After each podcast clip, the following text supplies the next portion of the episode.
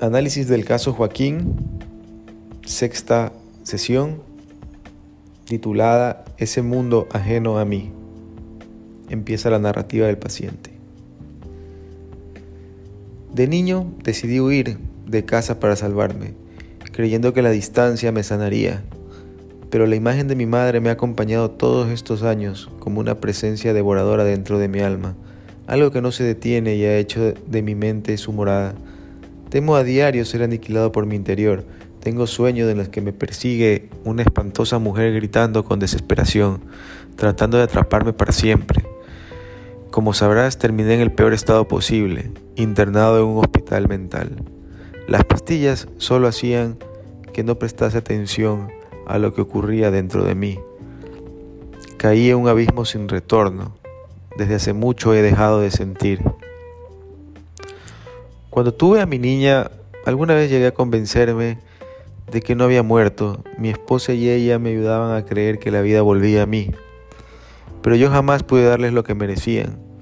Al ver a mi amada Judith miraba a mi propia madre. Cuanto más me acercaba a ella, más lejana se hallaba de mi mente su ser, y más me aproximaba a esta imagen aterradora.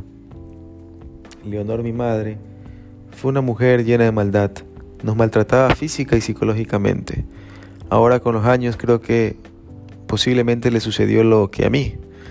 Hoy no soy más que un reflejo de ella. Al mirar hacia atrás me asusta ver la manera en que mi vida se asemeja tanto a la suya.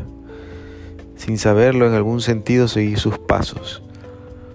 Por eso agradezco estar solo para no lastimar a nadie.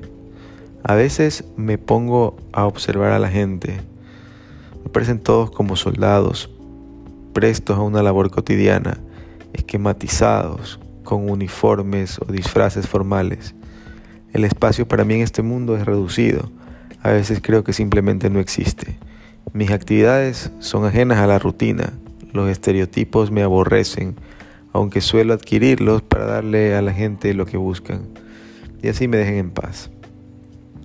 No hay otra cosa que nos haya enseñado la sociedad que engañarnos para evitar confrontar con aquello que es real y nos atemoriza sobremanera.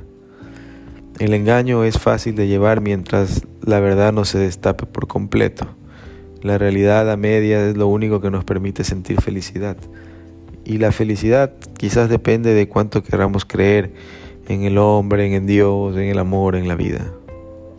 Mientras más nos ceguemos ante esta contracara, esta falsedad, donde encontramos cada vez más cegados en, un Dios ilusorio, en un hombre animal, en el amor devorador, en la vida sin un sentido. Nadie explora ese otro lado sin ser juzgado o limitado en su expresión, porque éste deberá siempre estar oculto a pesar de que todos conozcamos de su existencia. Después de todo, siempre hay que sonreír y mostrar el lado bueno de nosotros mismos al resto. Así seremos aceptados y lograr encajar en una sociedad de la que todos tenemos que ser buenos o parecer buenos, aunque no lo seamos. La hipocresía nos ha llevado a estos niveles porque parece ser más importante aparentar que ser. El ser ya no es una cuestión de imagen, nos convertimos sin saberlo en productos del mercado. Todos en esencia debemos ser aptos para el consumo de masas, vestirnos en concordancia, hablar, opinar y trabajar según las normas. Hasta aquí la narración del paciente. Pasamos al estudio sexto. El paciente, en esta sesión, vemos cómo se encierra en una racionalización determinada por sus propios complejos, diría Jung. Y siguiendo acá a Franz Rosenzweig podemos decir, necesita de alguna manera ver al tú, preguntarse por él, creer en la existencia del tú, aun cuando no se haya este presente ante sus ojos. Se descubre el yo al momento en que se afirma la existencia del tú, preguntando por el dónde del tú. Aquí Rosenzweig nos habla entonces de la necesidad del otro. En la medida en que Joaquín habla, el paciente, se percibe que aún existen en él fuertes conflictos. Se destaca una rebeldía contra la autoridad paterna expresada principalmente en su, inconformidad con las reglas laborales y la presencia de un complejo materno también que lo lleva a resaltar y atacar el lado extremo de esta función. Esto último por medio de su queja en cuanto al cuidado materno exagerado que termina por desdibujar la personalidad del hijo. La rebeldía contra lo establecido es un factor preponderante en los conflictos de Joaquín, siéndole muy difícil llevar esa actitud subversiva a un terreno menos destructivo, aunque posiblemente uno de sus intentos haya sido precisamente la elaboración de que hace en consulta, y también algunos escritos que menciona. Siguiendo a Morán, Edgar Morán, nos dicen cuando a menudo tenemos la impresión de ser libres sin ser libres, pero al mismo tiempo somos capaces de libertad, del mismo modo que somos capaces de examinar hipótesis de conducta, de hacer elecciones, de tomar decisiones. Somos una mezcla de libertad, de heteronomia e incluso yo diría de posesión por fuerzas ocultas que no son simplemente las del inconsciente, descubiertas por el psicoanálisis. He ahí una de las complejidades propiamente humanas. Aquí Morán habla de que existen fuerzas más allá de la voluntad y de la conciencia eh, que pueden controlar el pensamiento y las acciones. Habla del el inconsciente, pero también de una especie de pensamiento que nos eh, reduce a tener cierto tipo de actitudes.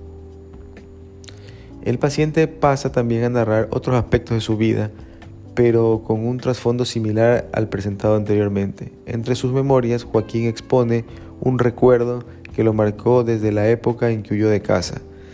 Y aquí cabe señalar que la misma huida ya detona cierta rebeldía, tal vez originaria. Sin embargo, lo que en su momento fue un escape desde lo físico y de la distancia, no logró verdaderamente apartarlo del malestar que lo invadía en lo psíquico. De esta forma, da la impresión de que cuando huye de casa, el temor hacia la inquietante madre se profundiza aún más, al igual que el vacío dejado por el padre. Asimismo, al saberse plenamente solo, se agudiza en la sensación de desprotección, situación en la que en parte se ve reflejada a través de las ensoñaciones del paciente en las que aparecen estas imágenes de un ánima que amenaza constantemente con irrumpir la totalidad de la psiquis. En este sentido, Joaquín intuye cómo la imagen destructiva de la feminidad le impide amar plenamente a su esposa y a su hija. Todo esto lo lleva a sentirse atrapado por sus conflictos, culpabilizándose igualmente por el fallecimiento de su hermano, como lo ha hecho en otras sesiones. Así también Joaquín da cuenta de su libro o de sus escritos como intentos artísticos de acercarse a sí mismo. En este sentido, su historia plasmada en letras se torna aún más fuerte esa esperanza de querer relacionarse con otros y con aquella área oscura de sí. No obstante, producto del dolor, se autoengaña y no puede salir de una mirada rígida de los acontecimientos. Y en este punto quizás es posible para el lector o para el que escucha evidenciar cómo el arte por sí mismo a veces no resulta ser suficiente para sanarse. Así también se aprecia cierta divagación. El paciente menciona la importancia de Dios, del hombre, del amor, como buscando encontrar soluciones que parecen igual diluirse.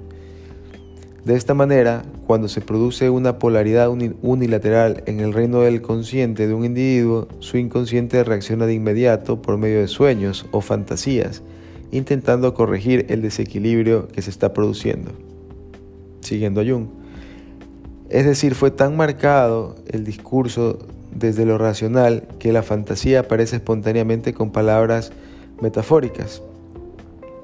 En esta línea, el deseo de cambio emerge mediante un cuadro ansioso, cargado por una sensación de abandono. Ante esto, Joaquín intenta proyectar en los otros continuamente su propio malestar. Es decir, cuando hace estos análisis y trata de, distinguir cómo funcionan los otros, también está de alguna manera proyectando su propia realidad.